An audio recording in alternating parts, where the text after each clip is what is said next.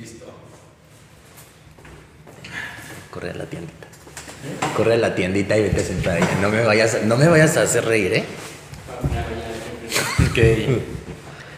3, 2, 1. Hola, ¿qué tal? Bienvenidos, bienvenidas una vez más a otra emisión, otro episodio de su podcast favorito, Un Rato con Honorato. El espacio en el que nada es real. Y el día de hoy tengo a un invitado sumamente de lujo. Y es mi queridísimo Daniel Illescas. ¡Eh! Ey. Muchas gracias, gracias, gracias. Eres un invitado muy especial. ¿Y saben por qué? Porque desde hace. Bueno, a él lo conozco desde hace años. Desde que yo tenía como 19, 20. Y ya, ya 10 años prácticamente.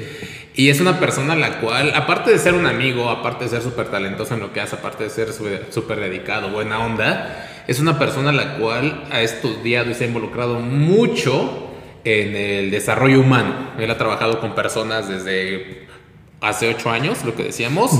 Este se graduó de, de qué? Ingeniería textil, Diseño textil. Ajá. diseño textil. Este, ¿qué más? Platícanos parte de He tomado cursos de ángeles, numerología, eh, tanatología. O sea, como que he buscado eh, nutrir lo que hacemos en una forma desde lo espiritual hasta ya como lo técnico. Ok.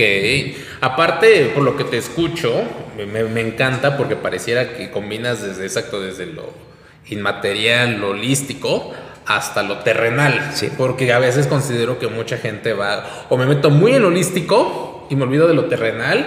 Y mucha gente que cree que solamente es lo terrenal y que no existen ni las energías, ni las leyes universales, ni nada, da, la, la, la, la. Y, y, ¿Y tú qué haces? ¿Tú qué haces con todas las herramientas o con todos los conocimientos que tienes? ¿Qué haces con ello? Pues mira, lo aplico mucho evidentemente en salón. Ok. Eh, desde que llego busco como el tema de limpiar el espacio, desde la comunicación con mi staff, que sea una comunicación distinta. Con la gente trabajo mucho estas herramientas, eh, dedicándonos a esto que es los cursos transformacionales o los entrenamientos transformacionales. De pronto nos llega mucha gente con, con duelos que no saben cómo manejarlo, entonces ahí también aplico como las herramientas que tengo. O sea, todo me ha servido en sala muchísimo porque hay personas, como dices, que creen o no creen, pero al final yo siempre les digo que no porque no lo vean significa que no exista. O porque no crean que no ejerce valor sobre ellos. Claro, exactamente. Es como el Wi-Fi. Apenas escuché una comparación que es como el Wi-Fi. El hecho de que no veas el Wi-Fi no quiere decir que no exista. Claro. O el hecho de que no creas en la gravedad no quiere decir que hoy la gravedad no exista. O sea, creas o no creas, te guste o no te guste, existe, ¿no? Ok. Sí, aparte también lo ocupo mucho para mí porque yo creo que tú lo has de saber, cuando terminamos entrenamiento salimos con un montón de energía que no es nuestra, este, de pronto nuestra vida comienza a ser un tanto compleja, no sé si te ha sucedido después de entrenamiento, como que hay unos días que es una locura emocional, física, entonces también lo aplico para poder cortar lo que, lo que vengo agarrando de los Sí. entrenamientos. Y para los que no estén familiarizados con el tema entrenamientos, eh, Daniel y yo nos dedicamos a dar entrenamientos de desarrollo humano. Eh, trabajamos con la gente, con sus emociones, con sus sueños, con sus anhelos, con sus duelos, con una serie de cosas bastante complejas. Y es eso a lo que se refiere con entrenamientos. Sé que nos ven fuertes, pero es, es también Pero es un entrenamiento emocional. emocional Ah. interno. Y sí, totalmente. De hecho, yo uso mucho el término, no sé si exista o, o me lo acuño, pero cruda de entrenamiento. Sí. Para mí los lunes son de cruda de entrenamiento. O sea, los lunes yo estoy echado en mi cama, descansando, desayunando fuera, eh, despejándome, porque sí, la energía de la gente pega. Cuando trabajas con gente se pega mucho la energía. Y, ¿Y qué te iba a decir? ¿Y tú consideras que te nutres de la energía o que se nutren de tu energía? Se- siempre lo he creído y sobre todo lo he sentido, siento que se nutren de mi energía. O sea, para mí, igual como dices, el lunes es terrible porque todavía no reacciono, me siento muy cansado, emocionalmente de pronto estoy súper triste, estoy, ¿sabes? Como que de pronto se llevan mucho de mí. ¿Y cómo lidiar con ello? Porque ahí te va. Creo que hay una. Los que trabajamos con, llámale la salud emocional, mental de las personas, me ha tocado que hay un estigma muy grande de, uy, pero ¿cómo te sientes mal? ¿Cómo te enojas? Si eres psicólogo, ¿cómo? Oh, mira, mira cómo te pones. Entonces, ¿de qué te sirven tus cursos, no? Entonces, ¿tú cómo lidias? ¿O, co- o alguna vez te causó conflicto el, el, puta, cómo yo me siento mal, cómo estoy triste si le digo a la gente que le eche ganas, ¿no? Claro. ¿Cómo lidias con ello? Mira, los primeros años para mí sí fue una pesadilla porque yo mismo era mi propio crítico, ¿sabes? Era como, no, no es posible que yo eh, dedicándome a lo que me dedico, esté así, me pase esto, suceda esto, ta, ta, ta, o sea, no es posible, ¿no? Hasta que yo creo que hubo un momento en mi vida en donde no sé si hablarlo de esta manera, pero lo perdoné tanto que fue como, a ver, requerimos entender que todos somos seres humanos, requerimos entender que todos nos equivocamos y no por el hecho de saber o aprender o dedicarnos a algo significa que lo sepamos todo y lo manejemos todo. Y la vuelta que yo le di en mi conversación es, pues requiero sentir esto para poder también apoyar a la gente. De nada me sirve el yo llegar enfrente de un grupo de personas y decir, ay, todo va a estar bien cuando quizá yo no he trabajado en eso, ¿no? ¿Y, ¿Y tuviste consecuencias del no permitirte sentir? Sí, claro, claro, porque aparte tiendo mucho a somatizar absolutamente todas las emociones. O sea, todo el tiempo estoy enfermo en ese sentido de el cómo no manejaba yo esa, pues, esos temas y de pronto eh, después de entrenamientos, vómito, diarrea, dolores de cabeza, o sea, tuve parálisis facial, ¿sabes? O sea, como todas estas cosas, yo creo que ese justo fue el momento en donde entendí que requiero verme como cualquier eh, persona. Em, normal. No, sensible a las situaciones, ¿sabes? Porque justo viene, mira, qué bien, justo viene de esta parte donde me enfermo de COVID, donde de pronto a la semana, o sea, las semanas me tengo parálisis facial y de pronto dije, ¿qué estoy haciendo? O sea, ¿qué estoy haciendo hoy con mi vida que no me estoy permitiendo poder sanar algo en mí? ¿no? Y entonces en ese momento ya fue cuando como que me perdoné el hecho de, a ver, no porque me dedique a esto significa que mi vida es perfecta, al contrario, ¿no? Y siempre lo decimos, pero ya aplicarlo de pronto sí fue complicado. Sí, totalmente, porque muchas veces se, se dice, pero no se siente. Claro. O sea, yo creo que una unas palabras no sirven de nada o sirven de poco si solamente se dicen y no se sienten. ¿De qué te sirve que yo te diga, ah, perdóname? Y en un día, dos días te voy a hacer lo mismo, sino cuando te digo, oye, perdóname y me arrepiento, es distinto. Eh, y dices que te dio COVID. Sí. Y luego parálisis. Parálisis este, facial, luego eh, diarrea. Me dio herpes zóster. O sea, fue una temporada en donde yo decía, bueno, ¿y cómo voy a dar entrenamiento con la cara así? Y, ¿Sabes? O sea, sí fue atravesar un montón de, de cosas después de lo del COVID que al final, la primera etapa del COVID, mi familia y yo nos cuidábamos muchísimo. O sea, no salíamos, yo salía a hacer las compras de mis papás, llegabas en los. O sea, sabes, como todo bien cuidado. Y justamente hace un año, de pronto me entero que tengo COVID y para mí fue como un. ¿Qué está pasando? ¿No? Y creo que el estrés y toda esta parte que no estaba manejando. Porque aparte te voy a decir algo mucha de la gente que se enteró que tenía COVID fue como, tú te lo generaste, ¿para qué te lo generas? Y decía, ching, cárgala, ¿no? Eh, y al final ya en este trabajo de introspección, pues sí fue como, sí, me lo generé precisamente para poder parar y entender qué está sucediendo con Y justo eso te iba a preguntar. Ok, me dio COVID, te dio COVID. ¿Cómo una persona que se cuida tanto, se cuidó tanto de cubrebocas, de, me imagino sanitizante, de medir, checarte la temperatura, de pisar tapetes. Sí, este, sí, todo, ¿Cómo una persona con esos cuidados se contagia de COVID? Pues mira, la verdad es que si ubico... Eh... Espera, desde, desde la parte terrenal, primero explícamelo. ¿Ni sabes qué fue una fiesta? ¿Una COVID fiesta? y luego explícamelo desde la parte energética, desde la parte de crecimiento, desde la parte de conciencia. Primero la parte terrenal, ¿cómo fue? Eh, yo estaba justo dando, trabajando y en, pues en, esa, en ese fin de semana fue cuando de pronto eh, pues empezó el primer infectado y a los ocho días ya me entero que yo tengo. ¿sabes? O sea, sí ubico perfecto dónde fue, en qué momento, todo eso lo ubico perfectísimo. Y pues fue en estos temas de vamos a ir a comer, vamos a compartir, ¿no? Y de pronto pues Ahí fue.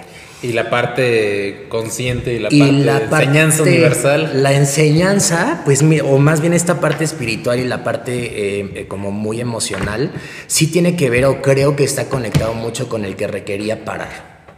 O sea, yo requería parar tanto emocionalmente como físicamente. Y aunque veníamos de casi dos años sin algunos trabajar, de pronto el, hecho de empezar a trabajar y no hacer conciencia de lo que estaba sucediendo, de pronto sí me puso un freno completamente distinto. Y al final, mm, yo creo que el COVID a mí me enseñó a buscar siempre el respeto hacia mi persona. O sea, siento que, que, me llevó a este punto de si tú no cuidas de ti, evidentemente nadie, eso lo tenemos como muy claro, pero el exigir respeto hacia mi persona en muchos aspectos, creo que eso fue lo que, lo que me llevó a... Ok, porque fíjate que tú y yo somos en ese aspecto como polos opuestos. Eh, en lo personal, quienes me conocen, yo no me cuidé en la pandemia. Yo, si había un covidiota era yo. O sea, yo solo usaba cubrebocas en el súper o en el transporte público, pero en la pandemia yo sí viví por África, Safari, y no había gente. Entonces digo, ¿para qué uso cubrebocas? No me ponía gel, sanitis, el gel antibacterial. ahí le agarré el gusto a la bicicleta y me iba de África Safari a Angelópolis en bici, obviamente sin cubrebocas. Este, y yo me la llevaba muy, muy libre. Y para mí la pandemia fue un maestro perfecto y fue una pausa increíble que necesitaba en mi vida. Eh, porque antes de la pandemia me hicieron un fraude y yo tenía esta ansiedad de ya me los quiero chingar, les quiero dar la vuelta, yo puedo, la, la, la. Y no se puede porque hay pandemia. Llega la pandemia y fue una pausa y ahí me conecté con mi parte espiritual que la tenía abandonada, porque en ese entonces recuerdo que ya estaba muy en lo terrenal, de generar lana, de abrir negocio, de crecer y demás. Pero llega la, la pandemia y me comenzó, comienzo a ir hacia adentro. Y en ese viaje hacia adentro me puse a reflexionar de realmente, sí, el COVID es una enfermedad horrible, terrible, cruel, cruda, pero el verdadero enemigo no es algo externo, que en este caso era una pandemia. El enemigo verdadero soy yo. Claro. Porque yo creo que al final de cuentas el COVID simplemente vino a potencializar quienes ya éramos. Si yo era una persona huevona, el COVID, ay, no voy a trabajar, qué rico. Si yo era una persona que hacía ejercicio, el COVID, ay, ejercicio desde casa. Si yo era un youtuber, creo más contenido. Si yo era alguien ansioso, todavía más ansiedad. o sea, el COVID simplemente potencializó las personas que ya éramos. Y mucha gente, no tengo cifras, no tengo pruebas, pero tampoco dudas, está puesto a que mucha gente murió en la pandemia no por COVID. Claro.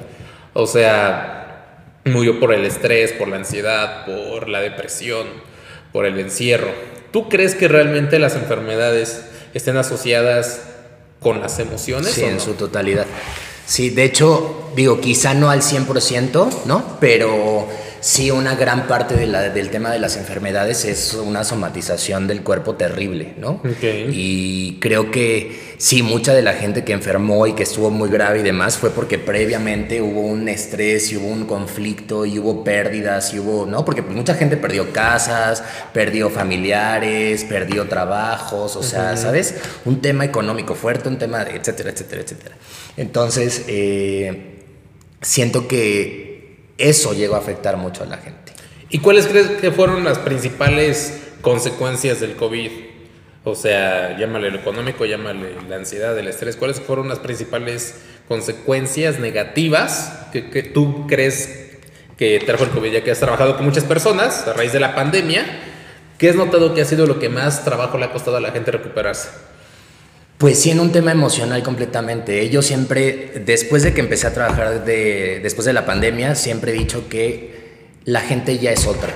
O sea, las personas en general son otras completamente después de pandemia.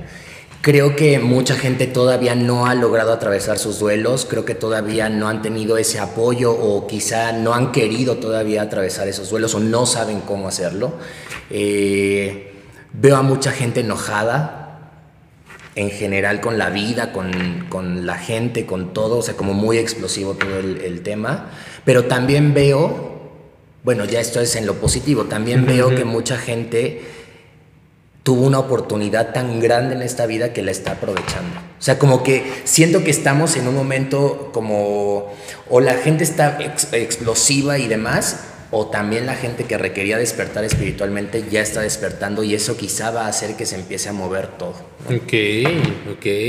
Y aparte me pongo a pensar, y duelos no solamente fueron de muerte, ¿verdad? Porque obviamente yo creo que un duelo también fue el... En mi caso, yo me gradué de la universidad en plena pandemia. O sea, y para mí es como un duelo jamás haber vuelto a ver a mis amigos. Claro. Que era un día normal y de repente ya, ya, ya nunca regresamos al aula.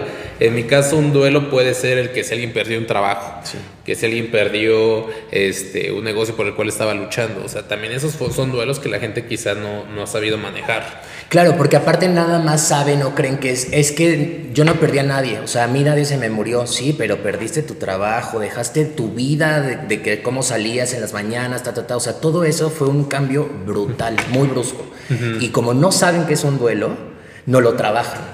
Y entonces se convierte en un ciclo ahí medio extraño, pero sí duelos, perder a tu mascota, perder trabajos, perder dinero, perder, o sea, es un montón de, de, situaciones que te llevan a vivir un duelo.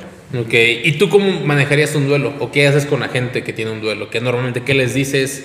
¿O tú qué recomiendas? Pues mira, lo primero que yo hago y, lo que les hago saber es que es normal esta parte de su duelo, ¿no? O sea, respetar el dolor que sienten, respetar cualquier emoción que sienten, porque regularmente la gente te dice, ay, ya va a pasar, ay, ya no pasa nada, o ya, ya se murió toda tu vida. y, o sea, siempre andamos... Eh, descalificando las emociones de otros. Quizá por querer ayudar, quizá porque, ay, le voy a echar porras o así, pero la realidad es que eso no funciona en lo absoluto, ¿no? Entonces, lo primero es como hacerlos saber y hacerlos entender que están viviendo un duelo y que es normal, cualquier emoción que tengan, cualquier enojo, frustración, ¿no? Está, diferentes autores hablan como de diferentes líneas de duelo o diferentes momentos de duelo, pero al final, pues es como muy similar todo, ¿no?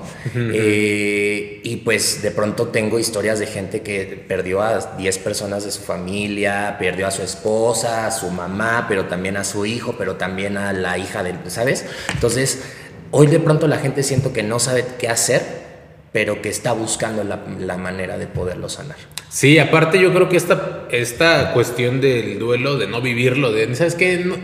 échale ganas, no estés triste, a tu mamá no le hubiera gustado verte triste yo creo que también tiene que ver con una cultura que hemos desarrollado a lo largo del tiempo de rehuir del dolor o de la incomodidad. Es como, hoy no, es que si me duele o me es incómoda la relación de pareja, mejor termino la relación, no es para mí.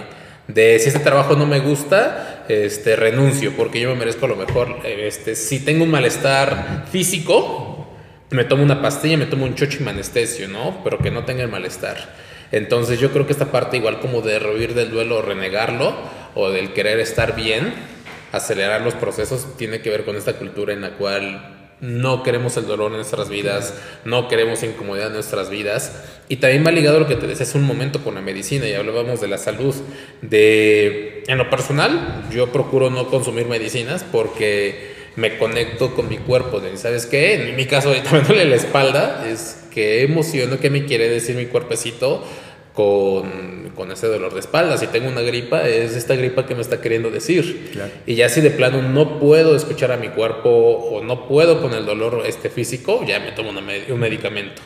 O si de plano sé que puedo contagiar a los demás, que sea un virus, o si fuera cobicho, pues obviamente me aíslo y demás, pero generalmente creo que la, la medicina está en nuestros hábitos, en la alimentación, en el ejercicio, en nuestros pensamientos, en nuestras emociones. Porque retomando el principio, yo creo que todo está interconectado, desde la parte emocional, desde la parte espiritual, desde la parte física, desde la parte mental, y todo hace un conjunto. Eh, ¿Cuál crees que es lo que más le cuesta trabajo trabajar a la gente, valga la redundancia? Yo creo que sí va... Eh, lo emocional creo que cuesta mucho trabajo. Y lo espiritual siento que es nulo. O sea, como que apenas, sí, lo que decía hace rato, siento que apenas están despertando espiritualmente, pero creo que le dan prioridad a, otro a otras cosas, a otras áreas que a eso. Pero sí, yo creo que el espiritual es casi nulo y el emocional es el que le cuesta trabajo a la gente. Sí, yo, ¿sabes por qué? Al igual, yo creo que es porque no es tangible. O sea, yo en el cuerpo le puedo meter punch al gimnasio un mes y quiero rendirme pero voy a comenzar a verme eh, más fuerte, más delgado, este, tonificado. Entonces, si yo pensaba en rendirme, es como, bueno, ya, ya voy a meterle más. Eh, en lo económico, quizá no veo a mi familia o quizá estoy sacrificando cosas, quizá me canse, pero estoy viendo que ya me alcanza para comprarme eh, una camisa, unos zapatos, cosa que antes no podía, entonces le voy a echar más los kilos. Pero lo que es precisamente la parte emocional, espiritual, es intangible. Claro. Y no estamos acostumbrados a medirla. de hecho, ni siquiera sé si se pudiera medir. Este, y como no tenemos una métrica, una comparación, ah, hoy estoy más feliz que ayer y mañana estaré más feliz que hoy. Pues la gente, creo que por eso es que no, no, no está acostumbrado como a, a trabajar esas áreas. O en mi caso personal, el área espiritual. La mayor parte de mi vida estuve desconectada de ella porque ni siquiera sé por dónde empezar. O sea, para mí lo espiritual era ir a misa, para mí lo espiritual era rezar a Diosito. Y cuando dejé de profesar una religión, yo creí que me estaba alejando de lo espiritual. Entonces, para mí era muy confuso el, el cómo trabajar esa área. Claro. Es que sí es complicado. De pronto, eh, yo siempre le digo a la gente, no creas que soy espiritual porque vengo iluminado y porque soy no todopoderoso, al contrario, sino más bien porque sé cómo soy y sé que de pronto puedo llegar a ser explosivo, controlador, bla, bla. O sea, mi manera de poderlo trabajar tan bien es en la parte espiritual. Entonces, efectivamente, como que no te das cuenta eh, los resultados a corto plazo, ¿no? Porque lo espiritual también trabaja mucho en, en el tiempo perfecto que requiere hacer, pero no es inmediato, ¿sabes? Y no es como, ah, pues si ahora ya me creció este músculo, es como, ah, ahora ya estoy más tranquilo, pues de nada, ¿no? La espiritualidad diciendo de nada. Ah. Ajá. Ok. Entonces, eh, creo que lo importante en este tema o en este despertar espiritual es que el llamado va a ser, ¿no? Quizá ya me estoy metiendo más en estos temas como muy, muy espirituales, pero sí, el llamado es cuando requiere ser.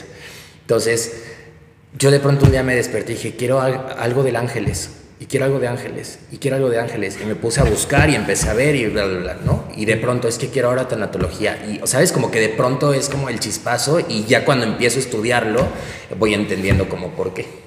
Ok, o sea, ¿tú sí crees que hay un llamado? ¿O cómo fue? Porque no sé, no sé si sepan, pero Daniel, tú antes estabas como en un mundo, perdón por si llama la etiqueta o, o, el juicio, pero yo te considero en un, en un mundo muy terrenal y ahora ya como más espiritual. ¿Y cómo con terrenal? Antes te estabas muy enfocado como en la parte de moda, ¿no? De diseño de yo te veo a veces tus fotos de Facebook que comparte recuerdos y estabas que si en entrevista con tal artista, que si en la pasarela de moda, que, eh, que en, en, etiqueta social es como algo muy padre, pero es como superficial, ¿no? Hay concursos de moda, este diseño, es que es superficial.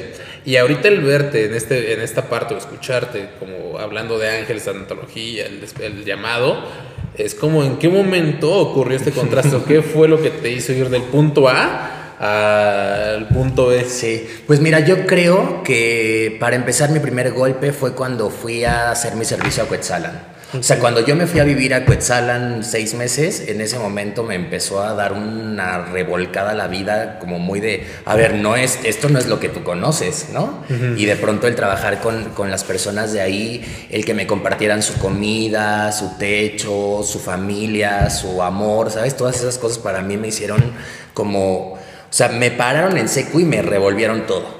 Obviamente después de ahí regresé y ya era como hippie, buena onda, y es que te el amor, pero más, más ridículo, ¿no?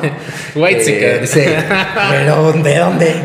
Y eh, después de eso es cuando yo entro al proceso. Ok. Que no sé si tú te acuerdas de mí al principio. Sí, totalmente. Era un dolor de huevos. Sí, por eso recuerdo ese Dani Diva. Ajá. Entonces, Diva. pero ya al momento de ser participante, al momento de empezar a trabajar con la gente, fue como, a ver, Daniel, o sea, tú no puedes vivir en ese mundo que tienes, no porque sea inválido, ¿no?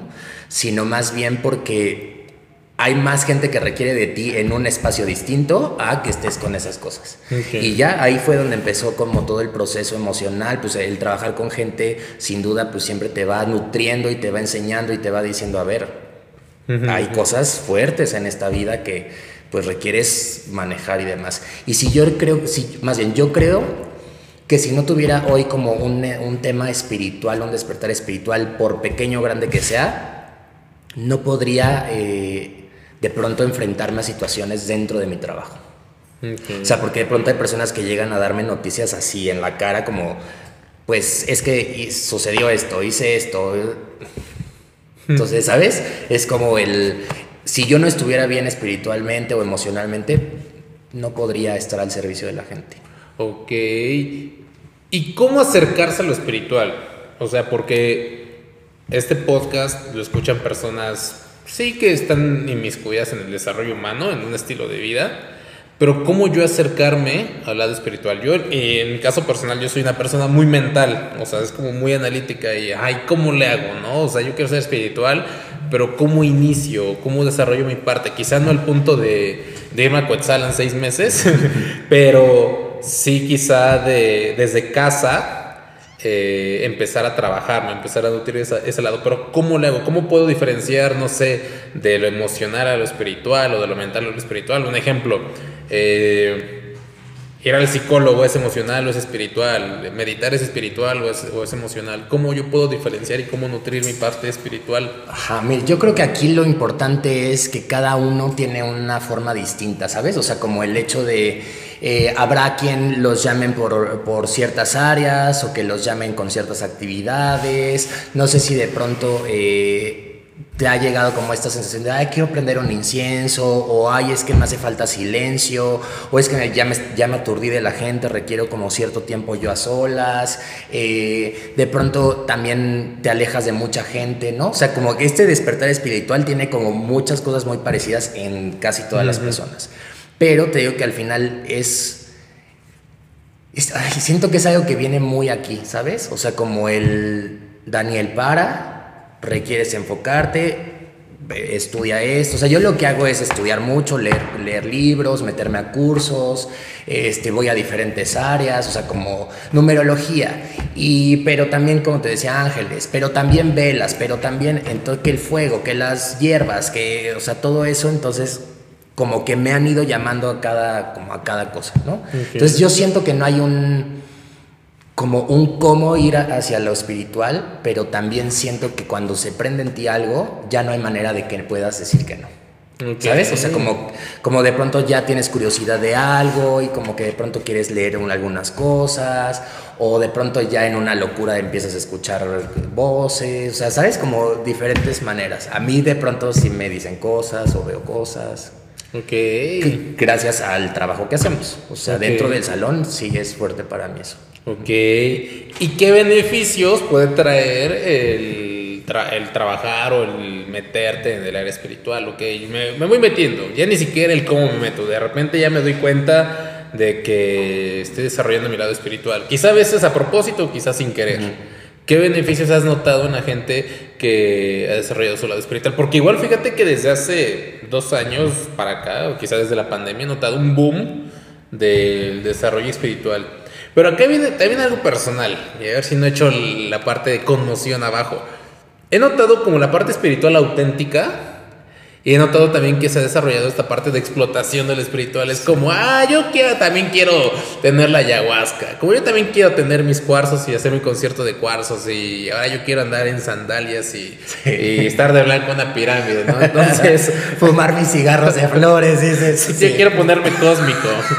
o sea, eh, también tengo me da curiosidad como en qué punto diferenciar de cuando es auténtica la espiritualidad o cuando quieres ser como un poser, porque... Yo creo que lo sientes, lo o sea, mira, si tú eres la persona que está en ese proceso, yo creo que lo sientes y hasta lo enfocas, ¿sabes? O sea, porque lo espiritual para mí es una revolcada horrible. O sea, quizá nos han presentado como lo espiritual de sí, desperté, la luz del sol me acarició y... y nada de o al menos quizás solamente sea mi experiencia, pero no es nada... No es nada bonito, ni los pájaros me cantan, ¿no? O sea, no sí, sucede eso. Totalmente. Y de pronto cuando yo veo a gente que está muy metida en lo espiritual, pero que están sacando ya, o sea, que están lucrando de más, ya ni siquiera es como el compartir, el, dar y pagar, ¿no? Es el lucrar ya de más luego, luego lo sientes, ¿sabes? Y no puedo venderle a la gente como el hecho de, ay, viviendo este, este, cur, este taller en no sé qué playa, ya te vas a hacer eso. En la playa, ¿en, ¿cómo se llama que se quemó? El Tepoztlán. Ahí en Tepoztlán, o sea, no. Eh, o sea, ese, yo creo, o más bien ese es mi pensamiento, esa es mi idea, yo creo que no es posible. Porque entonces la gente se queda con esta parte del, ah, eh, ya fui a un campamento espiritual, ya me conecté, ya fui con Ana Sofi, ya fui con, Ana Sofi, ya fui Pau, con, hashtag, hashtag peace.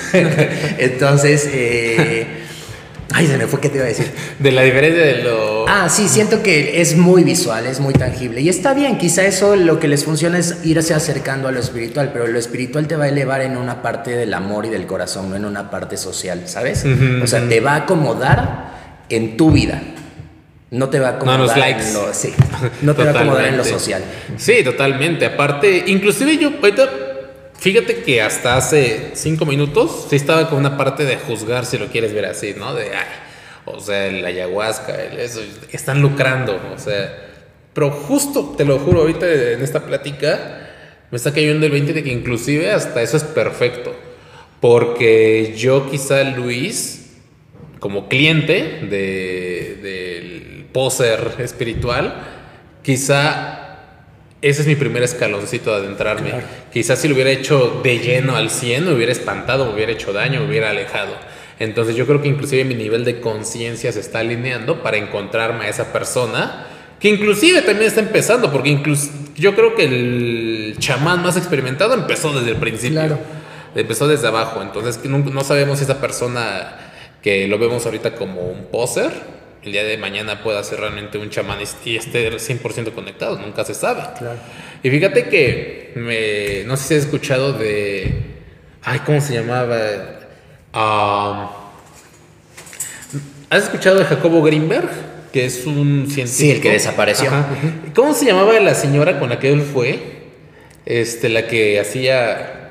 Que estuvo viviendo con ella. Ajá. Sí. Eh, San Sabina, ¿no? No, eso te es la de los hongos. Bueno, esa señora, y perdón, Jacobo, si nos estás viendo, porque este. Sabemos que estás ahí. Sabemos que estás ahí. Pero cuando apenas empecé a leer de él, se me hizo muy cabrón. Está muy cabrón y se me hizo la mezcla perfecta de lo holístico, de lo espiritual, con la ciencia, que pareciera que son polos opuestos, pero él supo cómo cómo explicar el uno y el otro y cómo unirlos en una comunión y te das cuenta de que efectivamente todo está interconectado. Como algo que puede ser tan ajeno de la ciencia a lo espiritual, a las cirugías, este, se me fue el nombre justo hoy, eh, cómo están tan alineadas, tan unidas. Entonces creo que eso también lleva a reflexionar cómo el cuerpo, que, es físico y palpable, está relacionado con tu espiritualidad cómo tus enfermedades están relacionadas con tus emociones, cómo inclusive lo económico puede estar relacionado con algo interno que llevas. Y,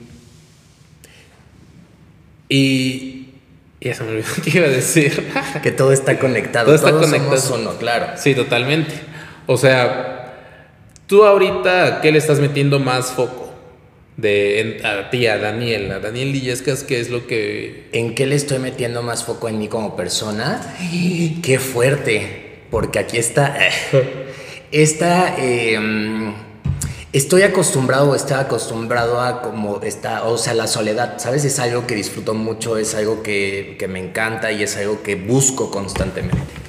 Pero en la actualidad estoy compartiendo mi vida con alguien y entonces de pronto es en eso estoy trabajando. Porque pues al final es algo desconocido para mí el compartir el tiempo con alguien mucho tiempo para mí es como una, una locura una locura. Entonces el todo el tiempo estarme cuestionando de a ver tú por qué lo piensas así o sea obviamente no lo va a pensar de esa manera sabes o sea el estarme enfrentando como el y el no o sea el, el estar en como pues sí a la par con alguien emocionalmente sí es lo que estoy trabajando ese, es ahorita mi tema. A ver, ¿de cuánto tiempo, no se puede saber, habías estado soltero solo? Como seis años. Entonces, imagínate, el estar soltero es muy cómodo.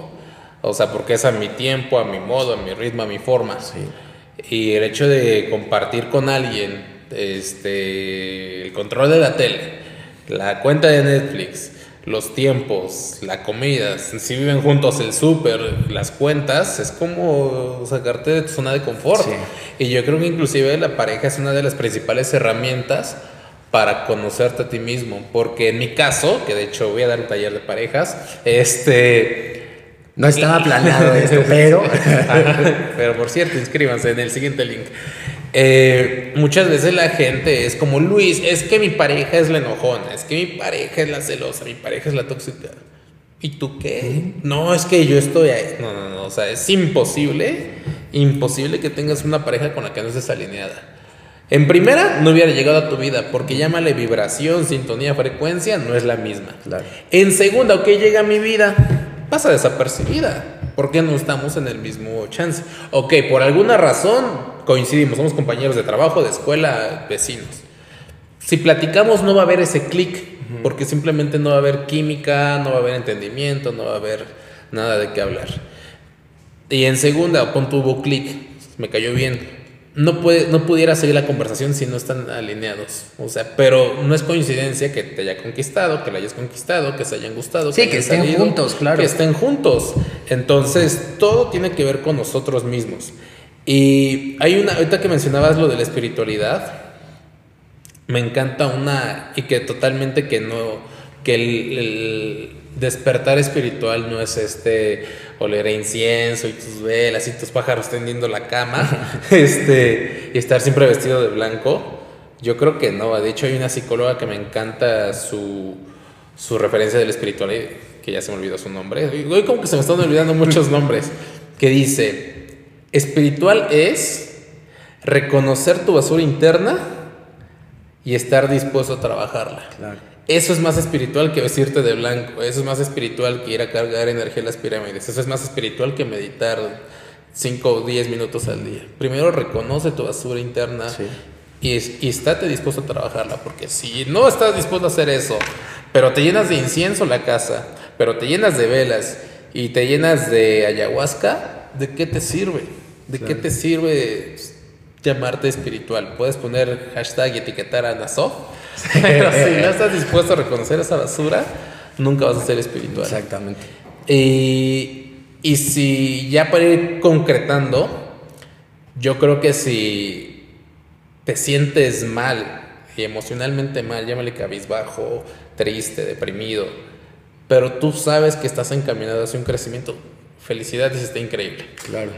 Porque no puede haber revolución sin algo de ajetreo no puedes limpiar sin raspar tantito. Yo creo que es increíble.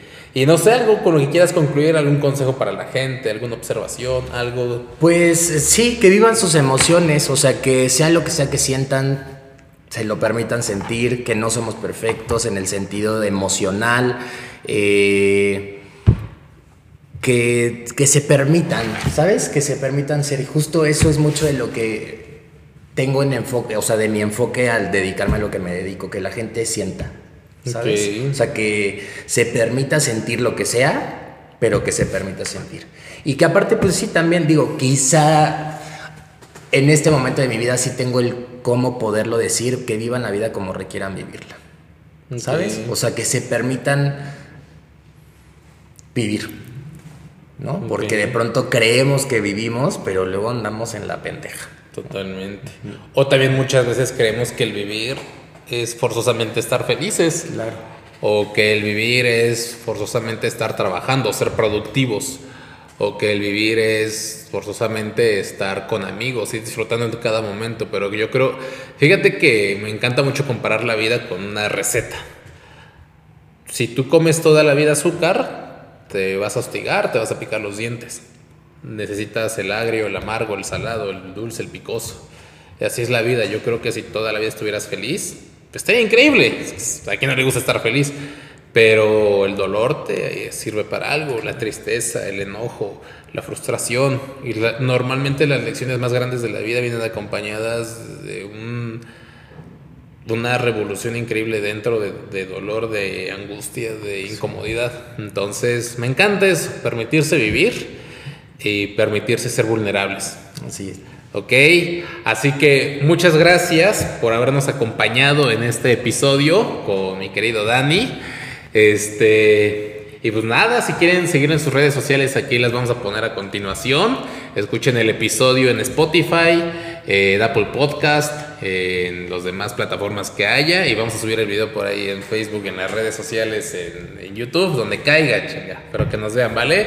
Así que nos vemos a la Muchas próxima. Gracias. Gracias. Bye. Listo. Uh. Ay, estuvo muy bonito. Me sentí muy iluminado, hijo. Y Farid diciendo, este cabrón, si me grita, le dice... ¿Cuándo hacemos la contraparte de desmintiendo a Daniel